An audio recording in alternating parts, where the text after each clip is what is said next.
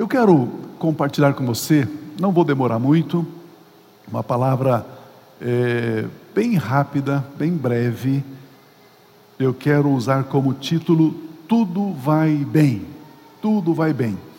Há 15 anos atrás eu ministrei uma mensagem em cima desse texto, diferente, o mesmo tema, tudo vai bem, mas com uma ênfase diferente dessa que eu quero dar hoje a você. Tudo vai bem. É, como todos nós gostaríamos, é, em todos os momentos da nossa vida, do nosso dia a dia, quando alguém perguntar para você como você está, todos nós gostaríamos de responder: tudo vai bem. De manhã, de tarde, de noite, no começo do ano, no meio do ano, no fim do ano, todos nós gostaríamos de dizer em todo momento: tudo vai bem. Então eu quero compartilhar essa mensagem e quero destacar duas atitudes que eu e você precisamos desenvolver, cultivar, praticar, para que, de fato, possamos poder dizer isso: tudo vai bem, tudo vai bem. Primeiro aspecto aqui nessa introdução, que a nossa visão da vida é uma visão bastante limitada. Nós analisamos a vida dentro de um tempo chamado cronos, de cronologia, de horas, de dias, de semanas, de meses, de anos, cronos, cronologia.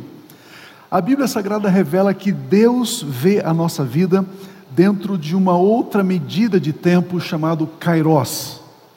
Kairos. O kairos está fora do cronos, o kairos é o tempo de Deus. Por isso, na sua carta aos Romanos, o apóstolo Paulo escreve no capítulo 8, versículo 28 assim: Sabemos que Deus age em todas as coisas para o bem daqueles que o amam, dos que foram chamados de acordo com o seu propósito. Todas as coisas somam, todas as coisas cooperam, ok? É, é interessante, sabemos que Deus age em todas as coisas para o nosso bem. Agora, quando eu estou dentro do tempo Cronos, surge algumas situações que, de primeira mão, em primeira análise, eu olho e digo: isso não coopera para o meu bem, isso não está somando para o meu bem. Mas se nós olharmos na ótica, na perspectiva do tempo Kairos, nós vamos entender que aquilo também coopera, aquilo também soma para o nosso bem. Por isso, para vermos o bem em todas as coisas, conforme o texto do apóstolo Paulo, se faz necessário olhar para além do tempo presente, do tempo cronos. Nós precisamos aprender a enxergar também o tempo kairos. É assim que entendemos que o material deve servir ao espiritual. As coisas materiais devem servir às coisas espirituais. Quando o material serve o espiritual, ele serve ao propósito de Deus, ao querer de Deus nas nossas vidas. E o propósito de Deus é maior.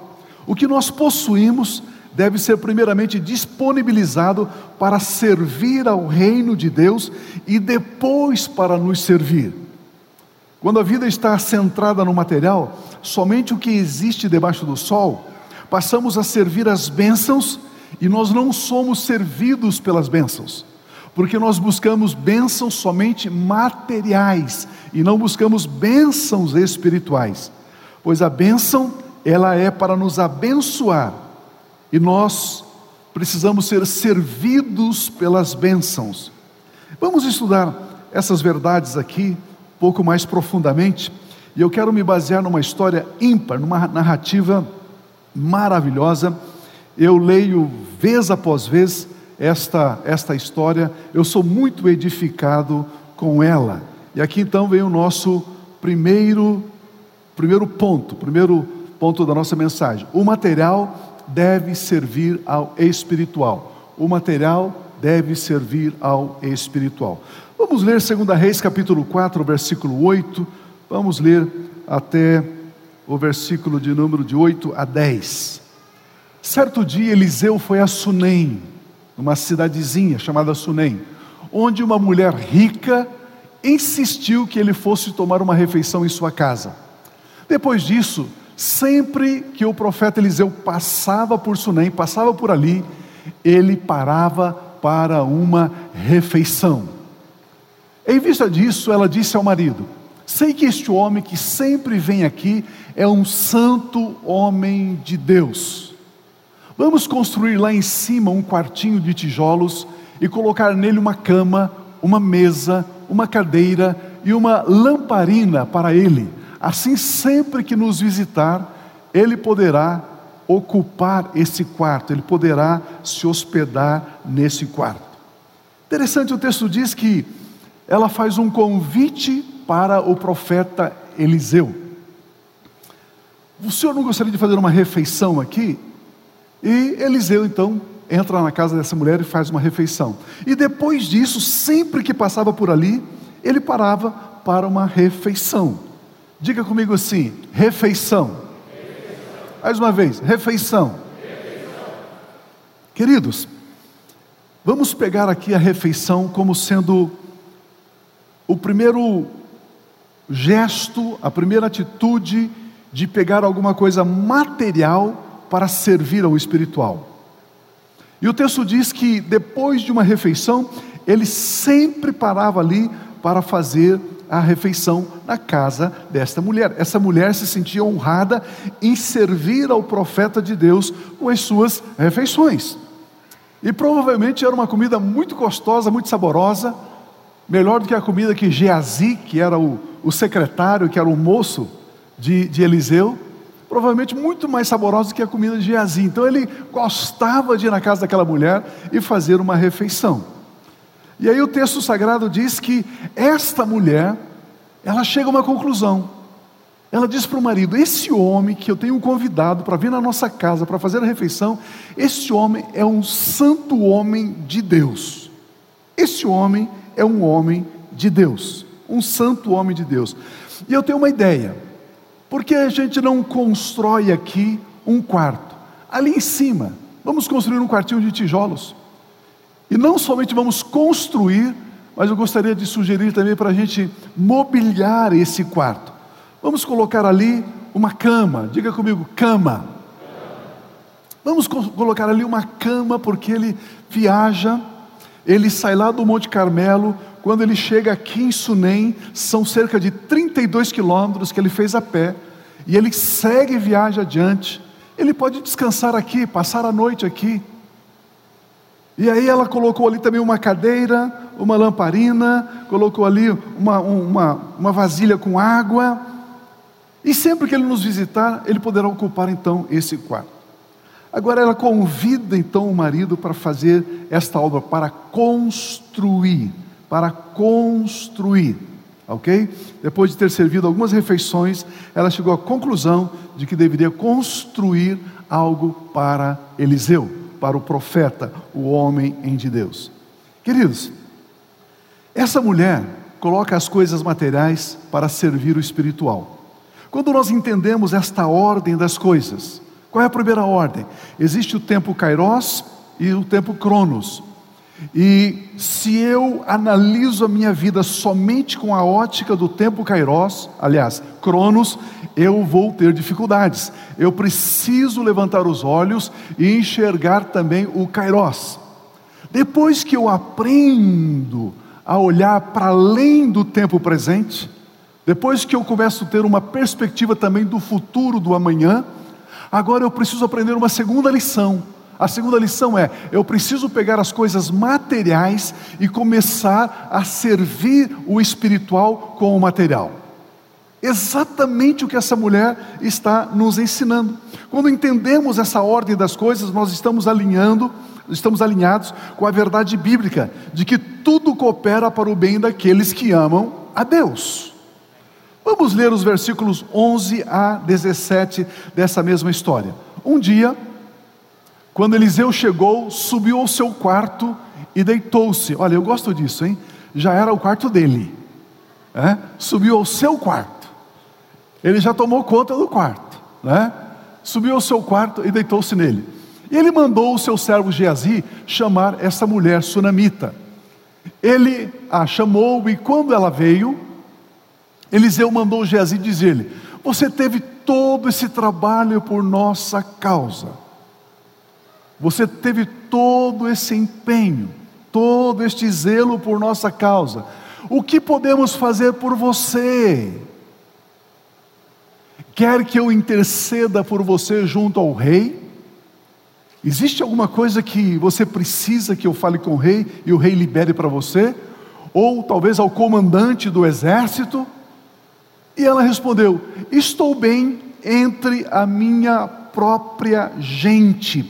Ela estava dizendo: Tudo vai bem. Ela está dizendo: Eu não preciso de nada. O que eu tenho feito é apenas colocar o material para servir o espiritual. Eu, eu, eu, eu, eu não quero nada. Tudo vai bem, eu estou bem, eu moro entre minha gente, eu sou uma mulher abastada, eu tenho o meu marido, está tudo bem, está tudo certo. Olha o versículo 14. Mais tarde Eliseu perguntou a Geazi: O que se pode fazer por ela? O que se pode fazer por ela? Queridos, vejamos aqui quantos valores nesses versículos. Quantos valores nesse versículo? O que se pode fazer por ela?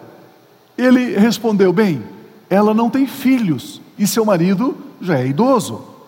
Então Eliseu mandou chamá-la de novo e Geazi a chamou. Ela veio até a porta do quarto e ele disse: Por volta desta época, no ano que vem, você estará com um filho nos braços. Ela contestou. Ela disse: Não, meu senhor, não iludas a tua serva. Ó oh, homem de Deus, não, não, não, não prometa isso para mim. Não, não, não faça isso. Mas, como Eliseu lhe dissera, a mulher engravidou e no ano seguinte, por volta daquela mesma época, deu à luz a um filho. Aleluia, aleluia. Olha que, que coisa tremenda, que coisa material. Eu fico pensando, imagina se eu e você aprendermos esses princípios e, e, e praticarmos e vivermos esses princípios, olha quantas coisas poderão acontecer na nossa vida, olha como poderemos escrever uma história diferente daquela que estamos escrevendo até hoje. Vejamos esses valores desses princípios. As refeições são servidas, o quarto é construído, o profeta Eliseu se hospeda nele, Agora o profeta quer saber como poderia abençoar essa mulher tão generosa. Pois Deus nunca fica obrigado a nós, ou seja, Deus nunca fará menos por nós do que nós faremos por Ele. O profeta chega e diz: Essa mulher tem sido tão generosa, Deus está me compelindo, Deus está me impelindo a, a retribuir, a fazer algo por ela. E é interessante que quando, quando ele, ele chama, achando que ela iria já colocar uma necessidade, ela diz: Não, não, eu não preciso de nada, eu não quero nada, tudo vai bem. é interessante. Mas ao ficar sabendo que ela não tinha filhos, o homem de Deus libera uma palavra abençoando ela com um filho. Nesta época, daqui a um ano, você terá um filho nos seus braços. No primeiro momento ela diz: Não, meu marido é idoso, eu também já não sou tão jovem, eu já não tenho mais desejo de ter filhos, isso já passou. Mas assim como o homem de Deus falou, assim foi. Depois de alguns meses, ela dá à luz um filho. Amados, em primeiro lugar, o segredo é: o tempo de Deus é o Kairos, o nosso tempo é o Cronos. O Cronos está sujeito ao Kairos, que é o tempo de Deus. Precisamos aprender a viver o tempo de Deus. O segundo lugar, o segundo segredo é: o espiritual deve servir ao material. O espiritual deve ser servido pelo material. O espiritual não deve servir o material. O que eu estou dizendo é: Pare de buscar Deus somente para Ele te dar coisas materiais. Comece a pegar as coisas materiais e dar para Deus. Assim como o profeta Eliseu, o homem de Deus, foi constrangido, eu e você também podemos constranger Deus. Ah, pastor, o que você está falando? Espera aí, espera aí. Mas porque quando isso é o contrário, quando vivemos em função dos episódios terrenos, materiais, nós somos afetados pelos resultados, pelos episódios terrenos. Tudo que é terreno nos afeta, nos entristece, nos detém. Quando o espiritual serve o material, não estamos vivendo por fé, estamos vivendo por vista.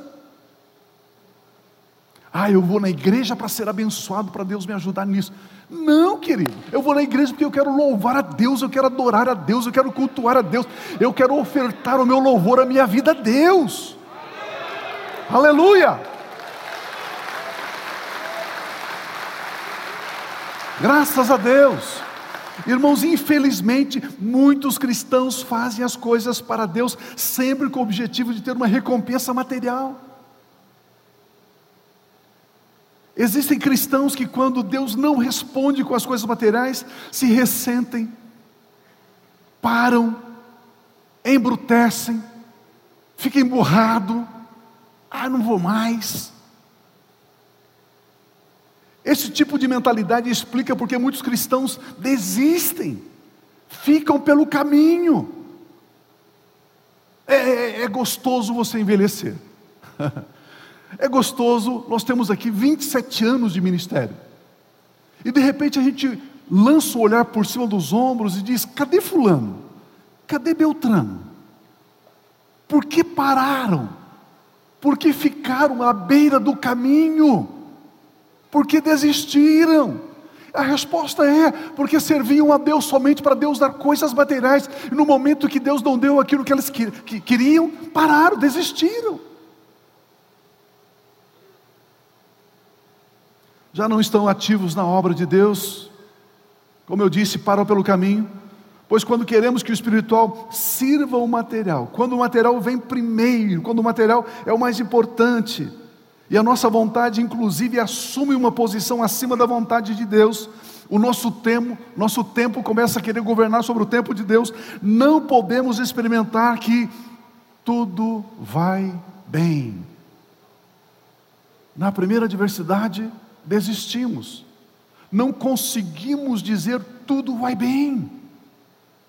Por isso o espiritual deve vir primeiro, deve ser servido pelo material. O Senhor Jesus Cristo disse: Buscai primeiramente o reino de Deus e a sua justiça, e estas coisas serão acrescentadas é quando invertemos esta ordem, ou seja, quando colocamos o material na frente do espiritual, é aí que o material é facilmente perdido, derrotado, e as coisas começam a não ir bem.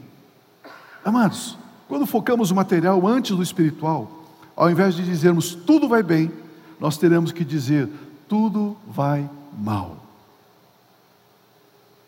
O segundo ponto, tudo vai bem.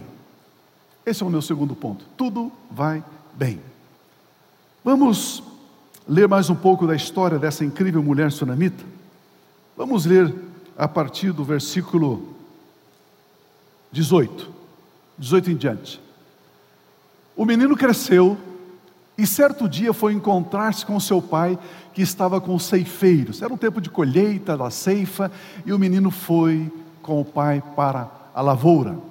E de repente ele começou a chamar o pai, gritando: Ai, minha cabeça, ai, minha cabeça. O pai disse a um servo: Leve-o para sua mãe, leve para a mãe dele. O servo pegou e o levou à mãe. O menino ficou no colo dela até o meio-dia e morreu.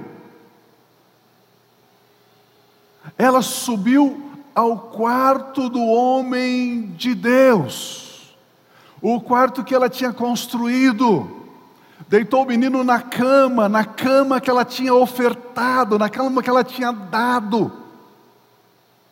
Saiu e fechou a porta, deixou o corpo do menino no quarto do profeta, em cima da cama do profeta, fechou a porta e saiu.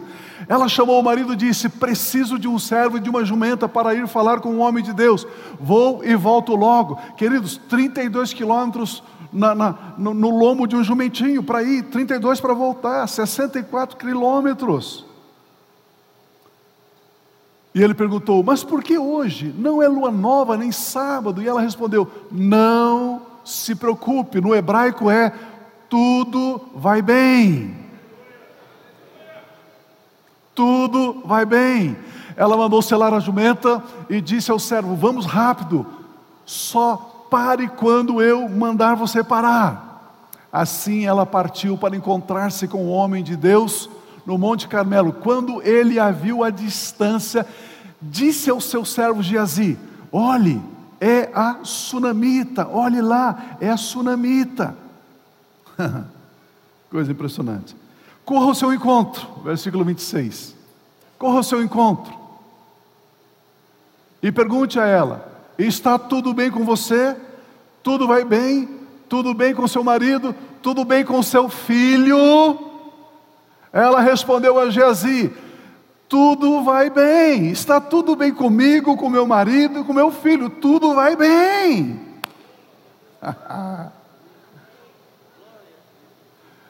Tempo atrás, uma mãe queria falar comigo e ela estava bastante aflita. E aí, deixa eu amarrar meu cadarço aqui. E aí, ela falou assim: ele tem 13 anos, pastor. E foi expulso já da segunda escola. Pastor, ele é difícil de controlar. Eu estou aflito, eu não durmo. Já estou com tratamento emocional e tomando remédio. E o menino assim, o menino assim. E eu comecei a dar risada. Ela olhou para mim e falou: Pastor, é séria a situação, pastor. Eu falei para ela: Você está vendo o seu filho somente no agora, no hoje, no tempo chamado Cronos. Você consegue ver o seu filho com 30 anos de idade? Aham, com 30 anos de idade. Nunca tinha pensado nisso. Eu vejo ele com 30 anos, casado, com filhos, trabalhando. Eu falo, ah, pastor, nunca tinha pensado assim. Mas você consegue levantar os olhos e ver um pouquinho ali na frente? Será que não está na hora de você olhar para o seu filho, abraçá-lo, amá-lo, dizer: Filho, tudo vai bem, filho, tudo está bem. A minha aflição, a sua aflição é que nós queremos as coisas agora. Nós somos a geração do micro-ondas. Já está pronto. Queridos, como nós falamos esses dias, a igreja, a igreja, esses dias o João falou assim: é, pastor, a igreja precisa ficar mais moderna, precisa de mais equipamento, precisa mais aquilo. Eu falei, do que você está falando? É, pastor, porque o tempo agora. Eu falei para ele: você imagina a igreja mil anos atrás? Aham. É, mil anos atrás tinha igreja. E como que ela vivia mil anos atrás? Como que ela existia mil anos atrás? Eu falei para ele, meu irmão, a igreja é o corpo de Cristo, a igreja é espiritual, antes desse negócio do material. Senão nós queremos encaixotar a igreja dentro da tecnologia, dentro disso, dentro daquilo. Que história é essa? E ela responde: tudo vai bem. Quando a essência do nosso viver é espiritual, o material serve ao espiritual. Aí então dizemos como a sunamita: tudo vai bem, aleluia. Quando é o contrário, ou seja, quando o nosso viver é material e queremos que o espiritual sirva o material, aí então no lugar da sunamita nós dizemos: tudo vai mal, pastor, está tudo mal, pastor. Mesmo passando por um momento tão triste e turbulento como essa mulher sunamita estava passando, ela foi buscar a ajuda do homem de Deus e continuava a declarar: tudo vai bem. É isso que o apóstolo Paulo diz: todas as coisas cooperam para o bem daqueles que amam a Deus.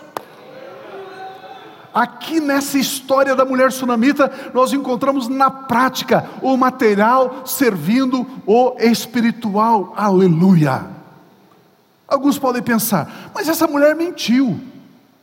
Eu respondo, certamente que não. Como já vimos, em primeiro lugar, está focada, ela está focada no tempo Kairos e não no tempo Cronos. No tempo crono, o seu filho havia morrido. No tempo Kairos, o seu filho já vivia. Aleluia. Meu Deus. Em segundo lugar, ela sempre colocou as coisas terrenas para servir as espirituais. Ela construiu para o espiritual. Ela tinha um quarto para colocar o menino. Ela tinha uma cama para deitar esse menino. Ela construiu algo. Essas duas atitudes determinam que tudo vai bem. E é por essa razão que ela declara vez após vez: tudo vai bem, aleluia. Foi um ataque das trevas, sim, foi um ataque das trevas na vida do seu filho. Por isso ela sabia que o espiritual estava sobre o material. Então ela declarava: tudo vai bem. Esse é o padrão espiritual, adulto, maduro, sóbrio. Mesmo que o diabo toque no material, ele é limitado nas suas atuações. A verdade é, quando priorizamos o espiritual, tudo vai bem, pois estabelecemos o governo do espiritual sobre o material. Pois o olhar espiritual sempre me faz ver o fim e não o começo, me faz agir com fé, me faz ver o agir de Deus, do meu Pai Celestial, no tempo dele. Meu irmão, minha irmã, você consegue levantar os olhos e ver o fim desta situação que você está passando, levantar um pouquinho os olhos e dizer: Deus, tudo vai bem. Você consegue fazer isso? Tirar os olhos da fervura, da ebulição, do problema. Levantar os olhos e dizer: tudo vai bem. Tudo vai bem. Diga comigo assim: tudo vai bem. Tudo vai bem. Mais uma vez, tudo vai bem. Diga-se: eu me fortaleço, no meu Senhor, e na força do seu poder. Aleluia. Aleluia.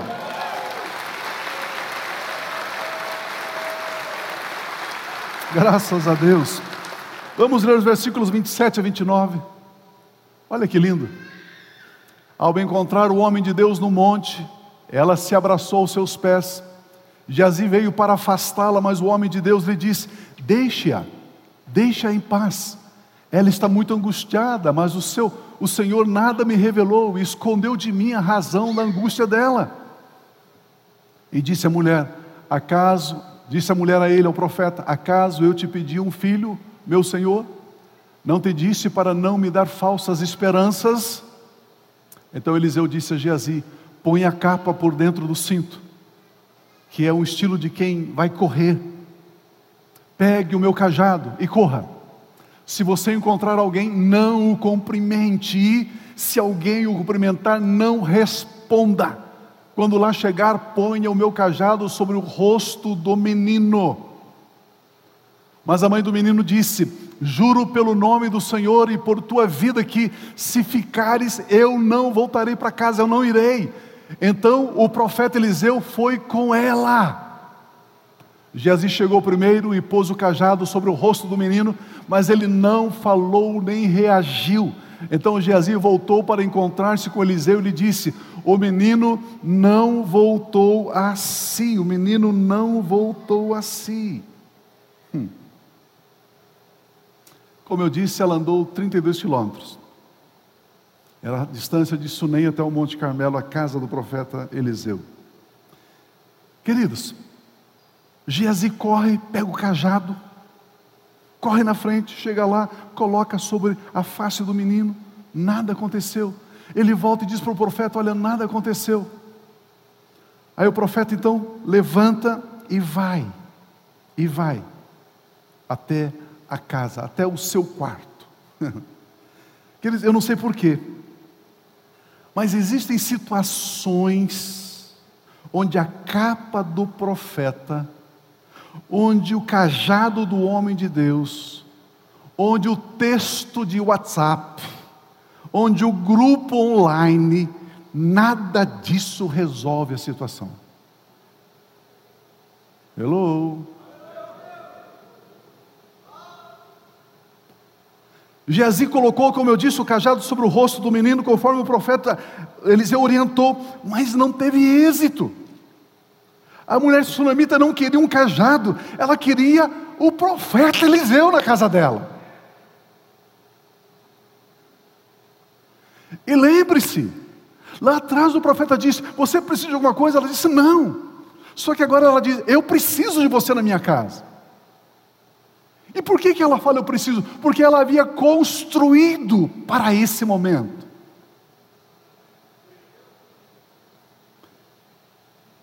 E aqui que de fato a história mostra a importância do espiritual sobre o material.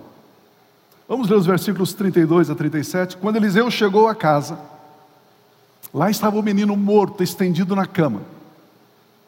Ele entrou, fechou a porta e orou ao Senhor. Depois deitou-se sobre o menino, boca a boca, olhos nos olhos, mão sobre a mão, que era um gesto de transferir a vida de Deus da vida dele para a vida do menino. Enquanto se debruçava sobre ele, o corpo do menino foi se aquecendo. Eliseu levantou-se e começou a andar pelo quarto de um lado para o outro, depois subiu na cama e debruçou-se mais uma vez sobre ele. O menino espirrou sete vezes e abriu os olhos. Aleluia. Eliseu chamou Geazi e o mandou chamar a sunamita, e ele obedeceu. Quando ela chegou, Eliseu disse: Pegue, aqui está o seu filho. Pegue, aqui está o seu filho. 37. Ela entrou, prostrou-se aos seus pés curvando-se até o chão. Então pegou o filho e saiu. Aleluia. Amados, existem situações, como eu disse, em que coisas não substituem pessoas. O cajado era limitado, mas a presença do homem de Deus era ilimitada.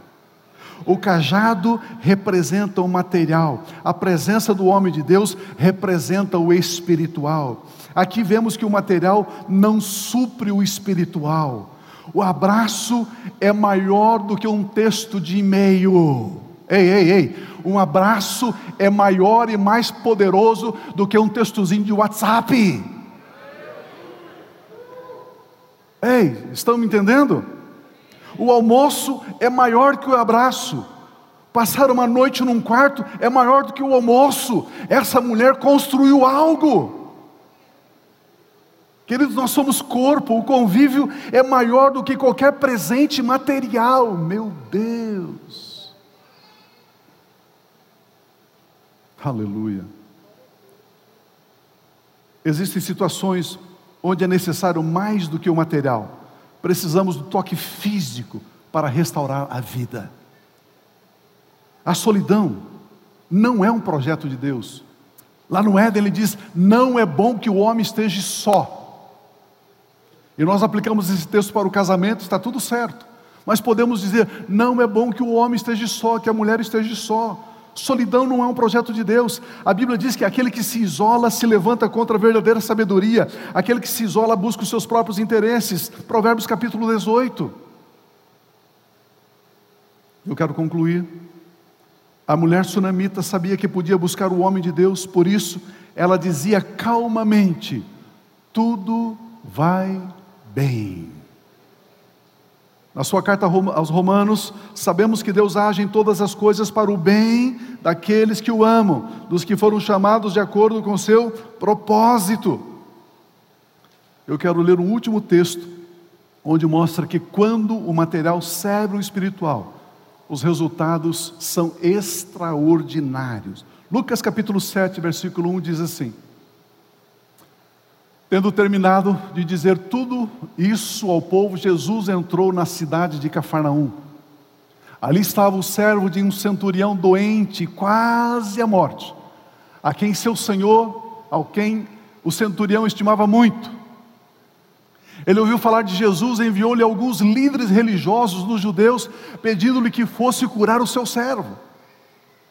Chegando-se a Jesus, suplicaram-lhe com insistência: Este homem merece. Uma outra versão diz: ele é digno que o Senhor Jesus faça o que ele está pedindo. Por quê? Porque ele ama a nossa nação e construiu, diga comigo, construiu a nossa sinagoga. A mulher sunamita construiu um quarto, construiu uma cama.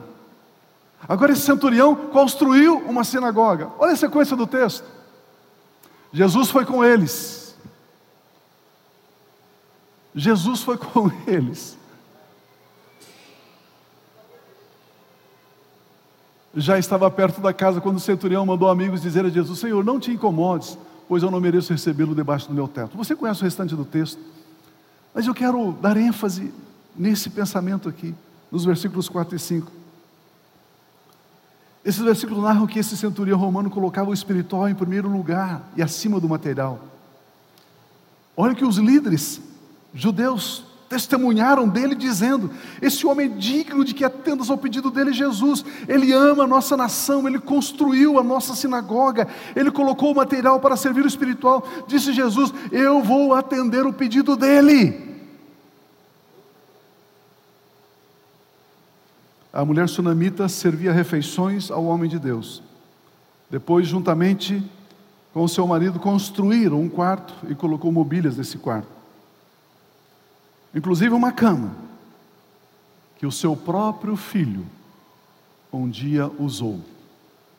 O centurião constrói uma sinagoga para os judeus. Amados, eu não sei se vocês perceberam, mas nós também, nesses dias, nós estamos usando o material para servir o espiritual. Nós também estamos construindo no reino de Deus. Você já percebeu isso? Nós somos construtores a sua dedicação como apacentador, como líder de grupo familiar, é uma obra. A sua dedicação como coordenador, isso é um trabalho, é uma obra. O seu zelo como músico na igreja, o seu zelo como professor da escola bíblica infantil, a sua dedicação como é, no grupo de serviço da igreja, o seu zelo como monitor da FATEME, a sua dedicação nas frentes de evangelização da igreja, a sua dedicação nas mídias da igreja, o seu zelo em ofertar, em dizimar, mês após mês após mês, o seu zelo na oração, a sua dedicação em ser assíduo na agenda da igreja, nós estamos construindo. Nós estamos construindo. A mulher sunamita construiu, o centurião construiu, e você também está construindo. Os líderes judeus disseram para Jesus Cristo: Esse centurião é digno de ser atendido espiritualmente, pois ele tem nos abençoado materialmente. Eu e você somos dignos diante de Deus e Pai, primeiramente porque nós cremos e recebemos a obra perfeita de Jesus. É isso que nos torna dignos diante de Deus Pai. E depois, nós honramos o que Jesus Cristo fez na cruz, servindo também com o que temos de material, com o nosso tempo, com a nossa energia física, nós somos dignos. E por isso, eu quero encorajar você, eu quero incentivar você a dizer: tudo vai bem. Tudo vai bem. Tudo vai bem. Aleluia. Vamos ficar em pé, por gentileza. Graças a Deus. Eu quero orar com você. Pai Celestial, Deus de amor, Deus de graça, Obrigado pelo privilégio que temos de, de sermos estes trabalhadores da última hora. Obrigado, Pai, pelo privilégio que temos de estarmos engajados na obra do Teu reino. São tantas as áreas da igreja local, onde cabe o nosso zelo, a nossa dedicação, onde podemos nos doar, nos entregar, fazendo com que o material sirva ao espiritual. Deus, a nossa gratidão por cada irmão, por cada irmã, por cada pessoa que incansavelmente tem estado comprometido na obra do reino do Senhor.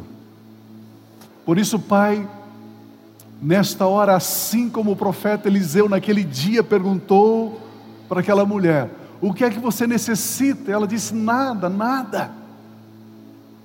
E ele profetiza e ele abençoa aquela, mulher com algo muito para além do que ela imaginava e pensava.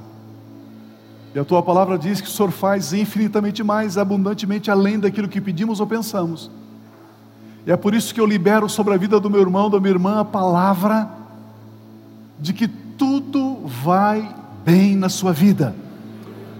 tudo vai bem na sua família, tudo vai bem na sua saúde, tudo vai bem no seu trabalho, tudo vai bem no seu ministério, tudo vai bem nos seus estudos, tudo vai bem. Satanás não pode colocar as mãos aí. Eu proíbo Satanás e seus demônios de impedir você de avançar, de marchar.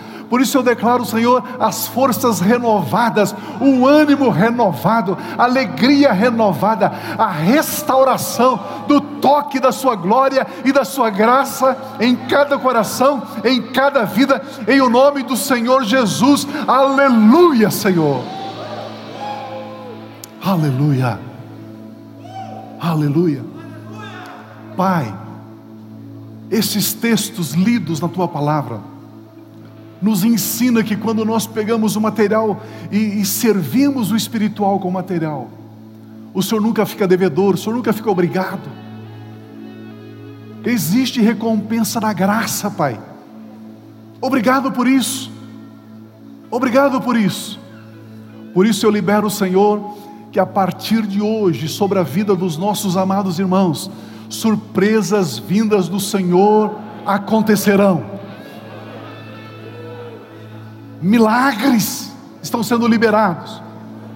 O sobrenatural está sendo liberado. A visitação do teu espírito poderosamente sobre as nossas vidas está liberada, Pai, em o nome do Senhor Jesus.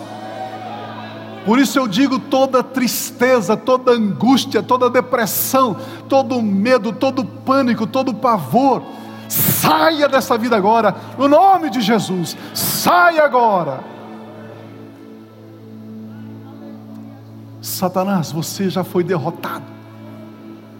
Você com seus demônios, você com seus espíritos malignos, você tem que soltar esta mente, você tem que soltar esta casa, estes relacionamentos, essa família, esse filho, essa filha, esse pai, essa mãe.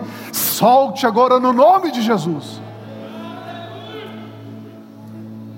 E nós enchemos esse lar de paz, de alegria, de vida abundante, de vida que vale a pena ser vivida.